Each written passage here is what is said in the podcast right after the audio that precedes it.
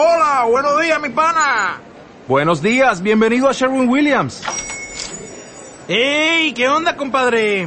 ¿Qué onda? Ya tengo lista la pintura que ordenaste en el ProPlus app. Con más de 6.000 representantes en nuestras tiendas listos para atenderte en tu idioma y beneficios para contratistas que encontrarás en aliadopro.com. En Sherwin Williams somos el aliado del PRO.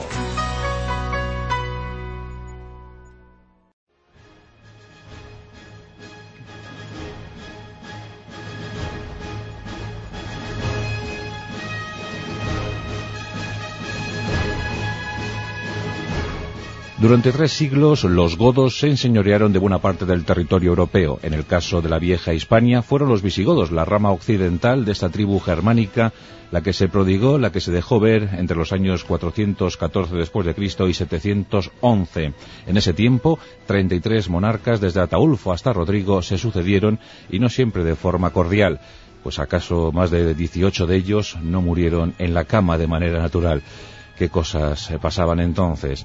Pero desde luego los godos, los visigodos, eh, se nos antojan fundamentales para entender la idiosincrasia mm, del español, de nuestro carácter, eh, de nuestro perfil como nación. Y vamos a hablar en concreto de un versus muy célebre acontecido en el año 680 entre el monarca que por entonces ostentaba el cargo, este era Bamba, eh, y Arbigio un conde de procedencia oscura, algunos dicen bizantina, que llegó a tierras hispanas para adentrarse en los vericuetos de la corte de Toledo.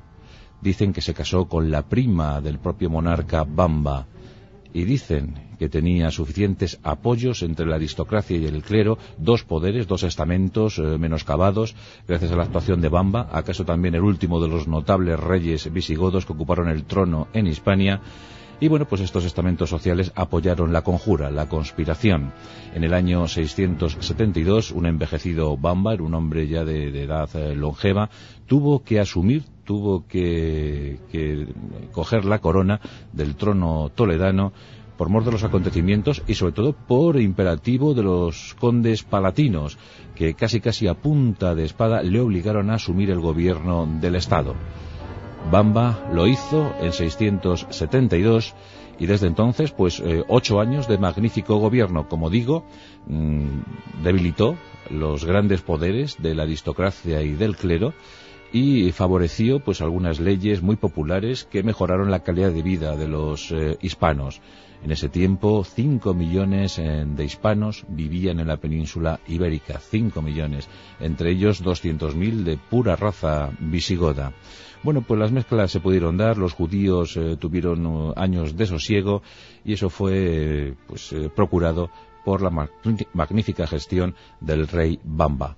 Eh, hablábamos, hablábamos eh, en el programa del pueblo vallisoletano, llamado así, Bamba, donde se encuentra una de las ermitas más asombrosas, más enigmáticas de nuestra historia, llena, cubierta por osamentas de peregrinos, de gente leal, de gente que pidió una encomienda, que pidió un, milagro y al parecer le fue cumplido. Pues ahí están esas osamentas, esos cráneos, esas eh, tibias, esos peronés en ese pueblo, Bamba, de apenas 200 habitantes en mitad del páramo pucelano, vallisoletano.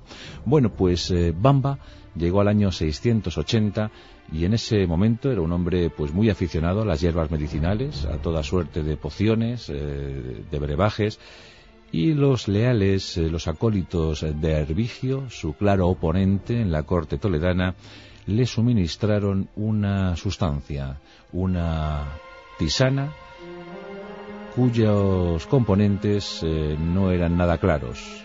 Uno de ellos, al parecer, era esparteína, un alucinógeno, una sustancia terrible eh, que dejaría o sometería al letargo, acaso también a la muerte, a quien tomase esa infusión.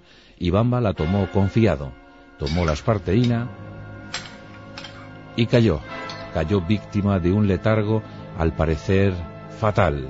Siguiendo la costumbre, todos eh, los funcionarios de la corte se dispusieron para preparar el cadáver del rey a punto de fallecer. La costumbre goda rezaba de la siguiente manera.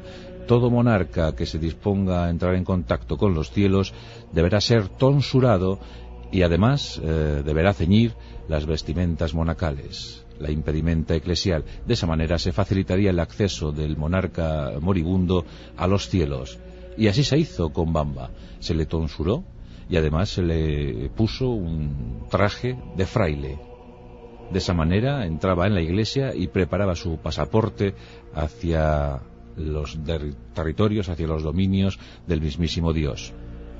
Pero ocurrió que tras los rituales, tras recibir la tonsura y la impedimenta de fraile, Bamba se recuperó. Era un hombre vigoroso que se había cuidado muy bien y a pesar de la edad, tenía en torno a los 80 años, pues se recuperó justo lo suficiente para caer otra vez víctima del pasmo, pues Hervigio ya había sido ungido monarca y además, según esa costumbre mencionada de los godos, ningún miembro de la Iglesia podía jamás ceñir la corona.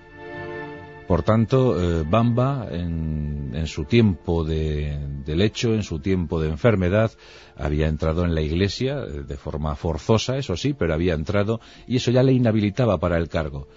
De esa manera, Hervigio no tuvo ningún problema, no tuvo ningún obstáculo en asumir ese gobierno de los godos en Hispania. Y fueron siete años inciertos, siete años eh, de difícil eh, calado, de difícil explicación, entre 680 y 687, eso sí, se celebraron algunos concilios en Toledo, el decimosegundo, por ejemplo, se convocó el 9 de enero de 681 y en él, pues, eh, Hervigio se ocupó muy mucho de eh, pagar a precio de oro las excelentes colaboraciones de sus aliados. Mm, rehabilitó a los aristócratas, potenció el clero y bueno, pues en estos estamentos sociales Hervigio fue un rey muy querido, muy aceptado, no así en el pueblo, que le repudió siempre.